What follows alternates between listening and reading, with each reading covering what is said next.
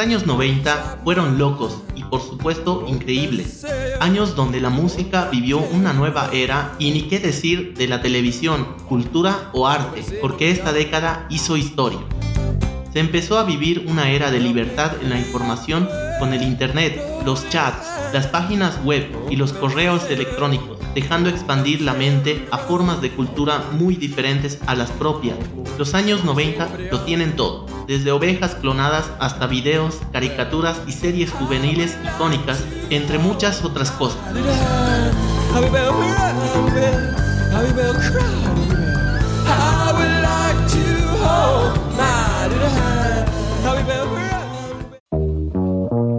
Pase caserito a este Chenco, donde hablaremos de cosas comunes desde un punto de vista no tan común. Temas que salieron a flote en conversaciones de pandemia y ahora queremos compartirlos contigo. Soy Killawarmi. Soy Ronis y en este podcast habrá filosofía, música, teatro, historia, educación, pintura, literatura, superhéroes, danza, cultura.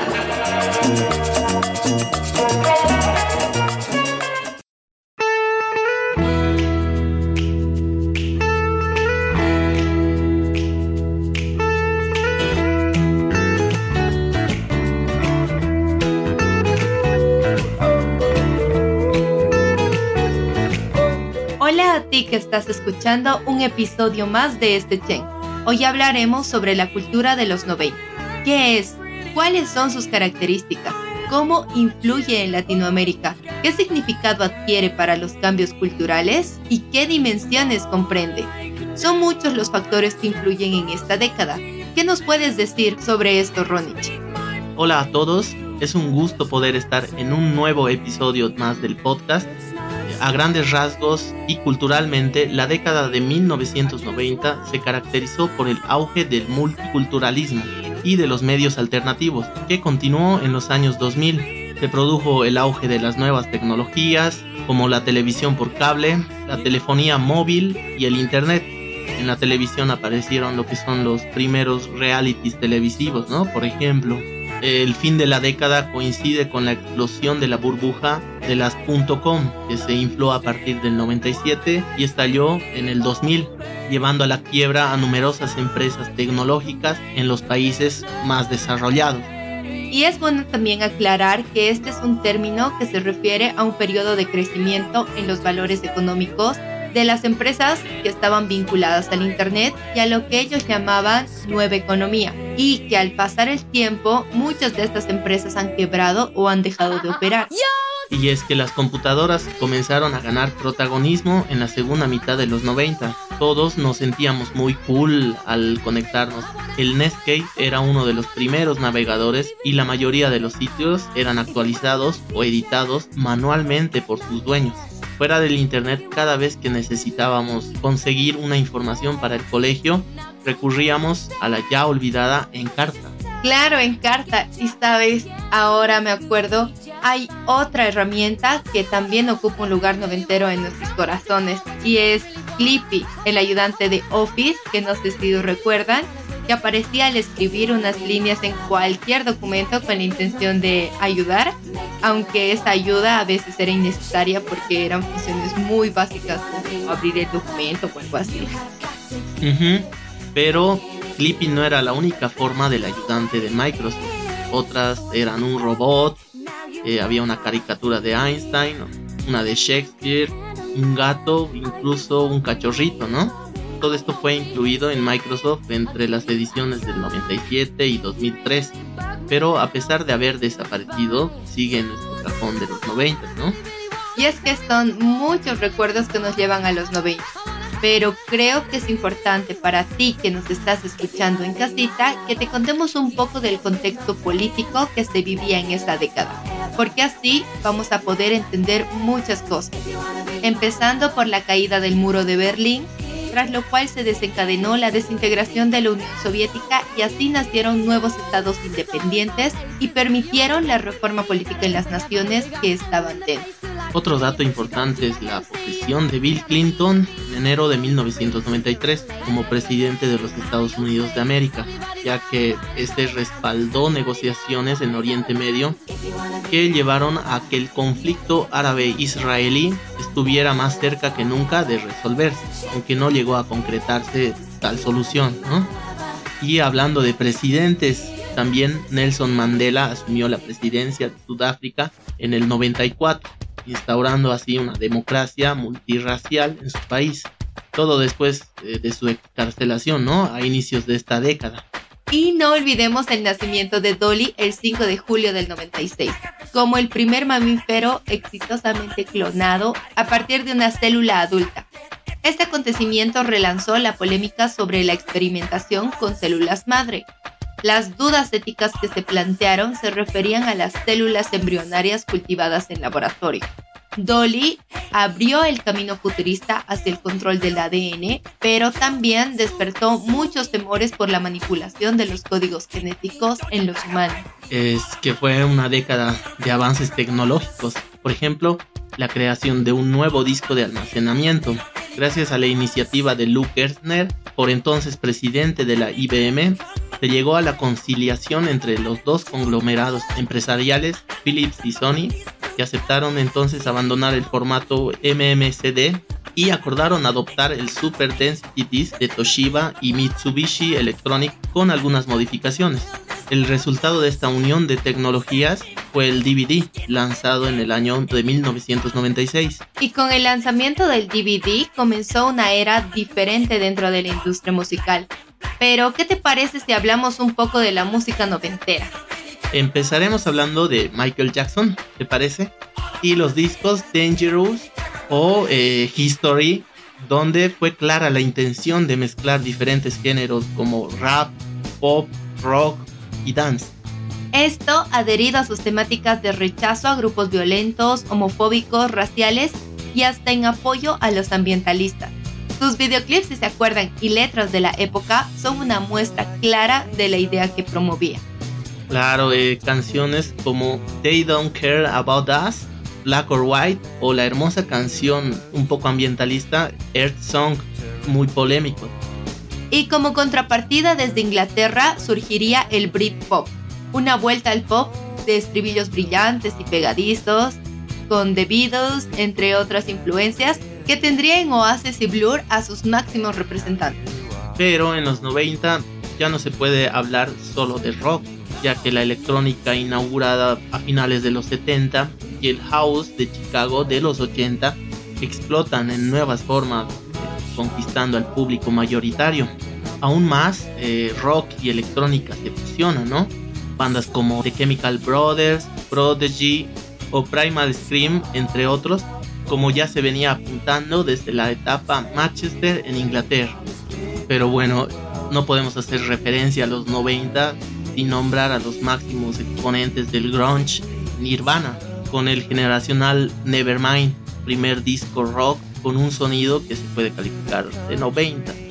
Claro, y es que el grunge fue un efímero movimiento rockero que ha salido de Seattle, heredero del rock de la década de 1970 más o menos, y el punk y al que se sumó el espíritu de la llamada generación X, los hijos del baby boom de la segunda mitad de la década del 60, que más o menos estaban con los 25 años, encuentran muy difícil su integración en el mundo laboral creado por sus padres.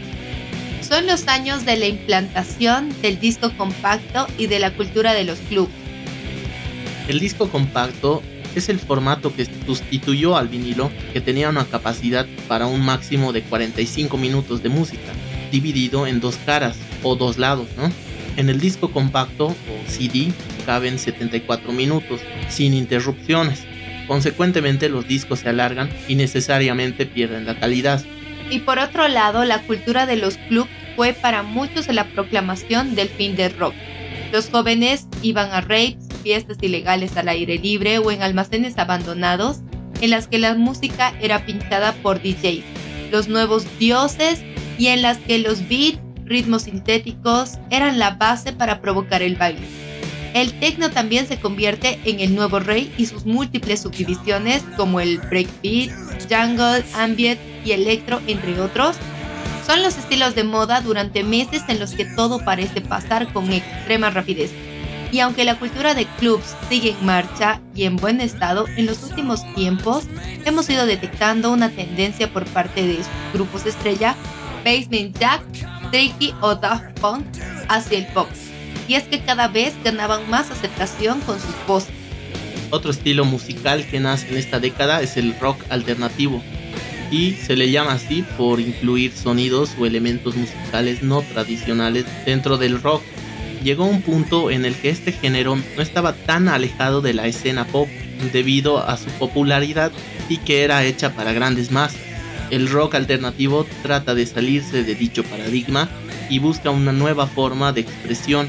Se empapó de otros géneros que comenzaban a sonar continuamente entre los 80 y 90 dentro de las bandas más representativas internacionalmente eran eh, Sonic Youth, The Cure y REM.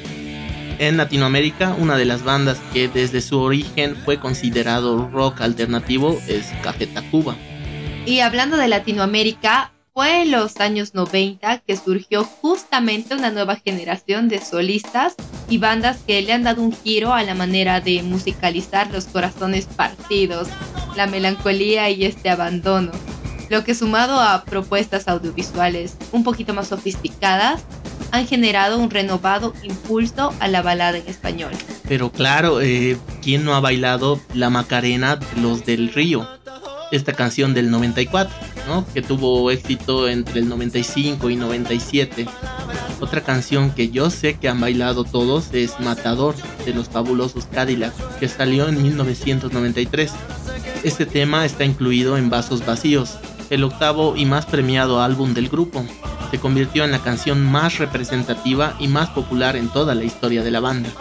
Yo sé que también se acuerdan de música ligera de la famosa banda Soda Stereo, que ha sido lanzada en 1990 como un sencillo que pertenecía a Canción Animal. Y es que hasta el día de hoy representa el tema más conocido, popular y emblemático del grupo.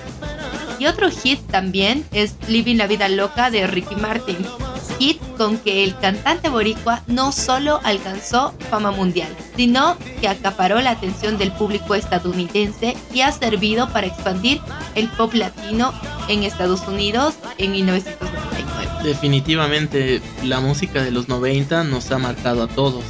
Pero eh, vamos a pasar a la pintura, que a pesar de no poseer eh, movimientos, sino propuestas de personalidades aisladas, la pintura en esta década goza de una variedad y abundancia de expresiones con diversos orígenes y contextos. En la pintura de los 90 existe una íntima relación con la persistencia de sus autores de años anteriores, que, inmersos en variadas tendencias, hacen propuestas de calidad. La realista, expresionista, abstraccionista, primitivista, indigenista, realismo mágico y posmoderno y es que entre las temáticas retomadas en los años 90 están las de expresión realista o naturalista, que tú nombrabas, que vuelven sus ojos al paisaje urbano o rural y al bodegón tradicional. En algunos casos de autores de gran trayectoria y persistencia en el tema, como Rubén Cuadra, que estaba obsesionado por escenas campestres o escenas urbanas, con una intención más o menos romántica, que llegan a retratar incluso a León después de la lluvia. Escenas de paisaje y costumbristas que toman como principal tema escenas con casas rurales o semiurbanas que son realizadas con alto dominio técnico y conocimiento de la pintura académica por Mauricio Rizzo, que tiene una obra que se llama Paisaje y Costumbrismo de 1997, otra Contraluces de 1998, o bien Osvaldo Cáceres y Pablo Parajón, que tienen una obra enalteciendo el paisaje en 1993, o Salvador Castillo, quienes se refieren al tema. Este último recrea los paisajes urbanos de las ciudades de Managua, Granada y León en 1996. Y es que el realismo se aborda también en diferentes géneros pictóricos como el bodegón, que sobresalen los trabajos de Federico Nordland, Mauricio Rizzo, Mario Moya, Carmen Vilches. En el caso de Federico Nordland, destacan las cualidades hiperrealistas de sus obras, como En Bolsas y Naranjas de 1995. Otra de las tendencias fuertes fue la continuidad del arte abstracto. Orlando Sobalbarro realizó importantes contribuciones a este tipo de arte, cuya obra se resalta con el lanzamiento de un libro sobre su obra, retrospectiva de Orlando Sobalbarro. También está la obra de Leoncio Sáenz, Casas de la Princesa del Dólar, y algunos trabajos como composición metálica de Ilse Ortiz de Manzanares, 1993. Los certámenes destacan las obras de alta abstracción de Bayardo Blandino con Memorial y Línea 5. También está Rafael Castellón con Eclipse y El Águila, así como las propuestas de Raúl Marín en su individual Óleos y Veladuras, 1996. Dentro de las tendencias vinculadas al expresionismo abstracto, utilizando métodos del automatismo surrealista con cierta recuperación de las figuras, aparece la primera exposición individual en 1996 de Denise Núñez y la última denominada Nuevos Territorios. Y dentro de las tendencias particulares que exploran una de las formas hacia el encuentro de una identidad nacional, están las propuestas particulares dentro del vínculo a lo indigenista y a lo popular. Y en este aspecto, una de las exploraciones más intensas es la de Armando Mejía, quien ha ganado uno de los certámenes de la década con su obra América Nuestra entre 1990 y 1992. Ha sido un registro y libre creación con diversas técnicas de las pinturas de petroglifos también las obsesiones que sobre las figuras precolombinas de tendencia geométrica tiene Julio Quintero, quien en 1995 hace su exposición individual Reencuentros. La continuidad formal de la apropiación de los dibujos y pinturas de códices de Leoncio Sáenz y la realización de algunos pintores que toman del caudal del misterio precolombino para hacer sus propuestas como Javier Sánchez con Ensoñación en 1999 y Galería El Águila en 1999 también. Vinculadas al indigenismo aparecen las propuestas de Guillermo Rivas Navas con Mercado de Frutas, que recrean el tianguis o el indígena idealizado en edulcoradas escenas populares. También tenemos las propuestas libres que sobre el mismo tema realiza Donaldo Aguirre haciendo énfasis a las voluptuosas formas de la mujer del Caribe nicaragüense. En suma, 290 fue una década que alumbró un arte seducido por la pregunta sobre la belleza y a la vez atravesado por el drama del VIH-Sida. Se llevó amigos queridos y amantes. Algo del drama y la belleza que produjo un vuelco poético pareciera conectar con la estética romántica, pero que en lugar de la oscura melancolía encendió todas las luces de la fiesta. Y es que ese es otro hito muy importante de la década, el VIH-Sida. La década de los 90 ha dejado varias muertes trágicas, entre ellas la del versátil cantante de rock Freddie Mercury en 1991, que ha sido víctima de esta enfermedad. Cierto, eh, en abril de 1987, la princesa Diana inauguró el primer centro para enfermos de SIDA del Reino Unido. Ahora, un gesto así puede carecer de importancia, pero estamos hablando de los primeros años del SIDA, una pandemia que estaba cegando la vida de millones de personas, la ignorancia sobre la enfermedad y la homofobia unida a ella hacían que mucha gente no supiese cómo se transmitía y rechazara a cualquier contacto con una persona infectada. Y fue todo un impacto en la sociedad la muerte de esta misma princesa Diana, el 31 de agosto de 1997, en un accidente vehicular en París, dando pie a rumores y especulaciones de complot para asesinarla. Con ella murieron su chofer y su novio. No obstante, en 1999, un juez francés concluyó que la causa del accidente fue provocada por el conductor, quien después de haber consumido alcohol y antidepresivos perdió el control del automóvil al acelerar para evadir a los paparazzi. Y claro, la princesa Diana fue una mujer ícono de los 90, década que ha sido el escenario de una nueva escritura de lo femenino, y entrando en Latinoamérica están muchas escritoras como la chilena Diamela El que transforma la noción social de familia en el cuarto mundo de 1988. Y también tenemos a la mexicana Carmen Bullosa, que hace una biografía post-femenina en Antes, y la peruana Mariela Sala que construye una objetividad definida por la experiencia de la mujer en Desde el exilio, escrita en 1988. También están las venezolanas Yolanda Pantín y María Auxiliadora Álvarez, poetas que eran excelentes en la ironía y la indagación. Las ecuatorianas Gilda Holz y Liliana Miraglia, capaces de iluminar las paradojas femeninas. Y por último podemos nombrar a las argentinas Tamara Camestaín y Cristina Ciscar, que hacen de la escritura una fábula. Y cambiando de escenario, podemos movernos hasta Inglaterra con la publicación del primer libro de Harry Potter. Joan Rowling lanzó el primer libro del aclamado universo de magia y hechicería. Su magia ha obrado más allá de las páginas del libro. El valor estimado de la marca Harry Potter es más o menos de 15 mil millones de dólares e incluye libros, películas y hasta un parque temático. Buenísimo. Por otra parte tenemos el lanzamiento de Jurassic Park, la aventura de dinosaurios que no solo fue un taquillazo, ya que empezó su propia franquicia y empujó los límites de los efectos especiales en la industria estadounidense y además convenció a toda una generación de niños de que querían ser paleontólogos. Y no nos olvidemos tampoco de dos de las joyas noventeras de un debutante, Quentin Tarantino, como son Reservoir Dog y Pulp Fiction, que siguen siendo las favoritas de muchos cinéfilos. La década también nos trajo iconos feministas como las protagonistas de Thelma y Louise y la era dorada de los musicales de Disney con El Rey León como líder indiscutible.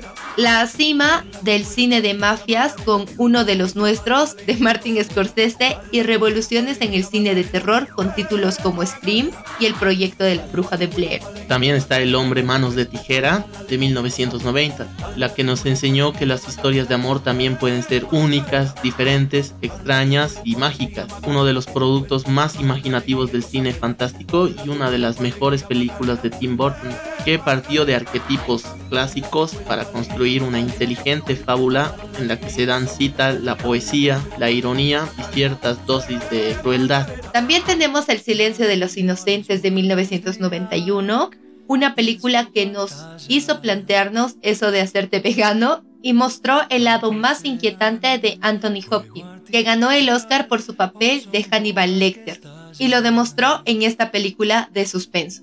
También está Trainspotting de Danny Boyle de 1996, basada en la novela de Irving Wells, se convirtió en un icono de la época. Danny Boyle dirigió esta historia de un grupo de amigos drogadictos que de alguna manera conectaron con una generación. Y podemos hablar también un poco sobre la moda de esta década, ya que desde la cadena MTV, Kurt Cobain fue nombrado líder globalizador del grunge vaqueros desgastados, poleras raídas, camisas de cuadros. Además, la gente comenzó a expresar su individualidad usando los piercings, tatuajes, tintes de cabello y otras tendencias. Pero ninguna se desarrolló para convertirse en una moda que caracterizaría a la década, como los corsés, por ejemplo, han sido en los 50 o los pantalones campana en los 60. Ha existido una serie de tendencias que se consideraban tendencias realmente de la moda en 1990, como la moda grunge, rap, hip hop o la moda de colores neón y la moda de la brillantina. Es que la moda de los 90 estuvo cargada de muchas cosas volviéndose una mezcla de estilos, tendencias, sumando todos los avances tecnológicos y cambios estructurales que existieron. Los jóvenes de esta época tenían muchas cosas en las que pensar. Entonces, para terminar el episodio, podemos decir que la década de los 90 nos ha regalado muchas innovaciones, como series, caricaturas animadas, películas, Además, su música ha sido única y así dejó una huella muy grande en la cultura global. Sin duda, quienes vivieron esos momentos tienen recuerdos muy buenos y extraordinarios. Y bueno, con esto nos despedimos. Muchas gracias por haber escuchado este episodio. Esperamos que lo compartas con tus amigos para que puedan conocer estos datos interesantes de cosas comunes que nos llenan de nostalgia y es bueno revivirlas. Soy Ronish y fue un gran placer estar contigo. Muchas gracias por escucharnos. Puedes seguirnos en nuestras redes. Estamos en Instagram y en nuestra página de Facebook con este Chen. Soy Killawarki. Nos encontramos en el siguiente episodio.